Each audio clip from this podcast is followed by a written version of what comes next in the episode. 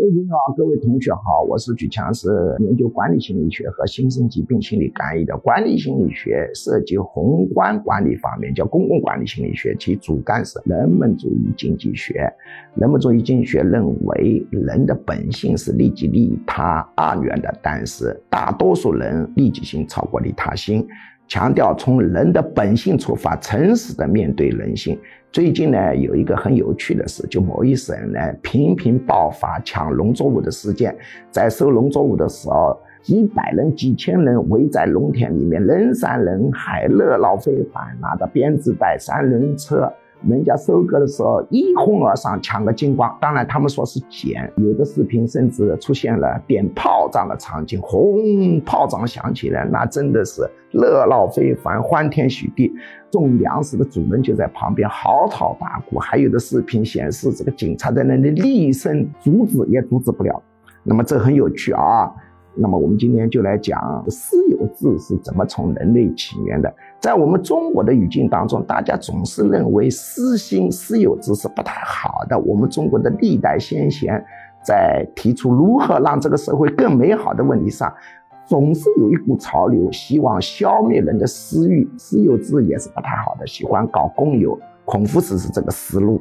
佛家是这个思路，道家虽然没有明确的社会目标，但是它也包含着清心寡欲的思想。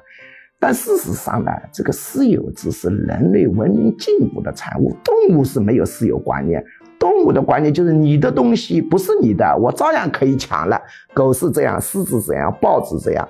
那么人类呢？怎么发展出私有观念呢？其实人类在早期的时候，他也没有私有观念，也是东抢西抢，叫原始共产主义社会啊。那么各个部落之间呢，是怎么发展出私有观念的？实际上是物竞天择、进化淘汰的产物。我们可以想想，在一个部落里面，偷盗抢盛行，私有观念薄弱。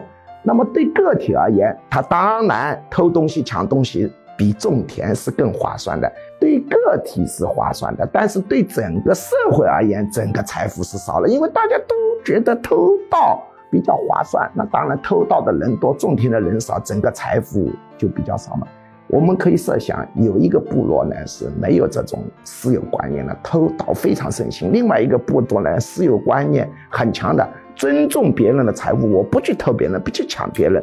那么，两个部落在各方面条件都相同的情况下，私有观念强的部落一定呢粮食比较多，人强马壮，身体健康，士兵强壮，打仗的时候就容易把那个私有观念比较弱的部落给灭了。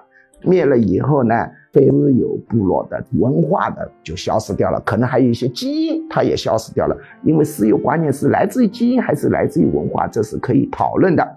当然，在实际生活中，这个私有观念不是零跟一的关系，不是黑白关系，它其实是一个连续变量关系。比如有 A、B、C、D、E、F、G 各种部落，A 部落假定私有观念分子是零分。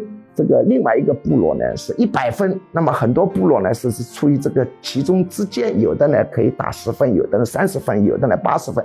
假定一个私有观念只有三十分的部落跟私有观念八十分的部落互相打仗，在其他条件相等的情况下，八十分的部落它粮食产量就比较高，于是呢就把那个三十分的部落吞灭了。经过不断的这样物竞天择，人类的私有制就产生了。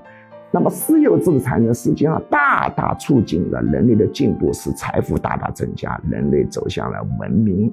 那么在我们中国人的一个理解当中，总觉得呢，这个私有或者说人的私欲呢是不妥的。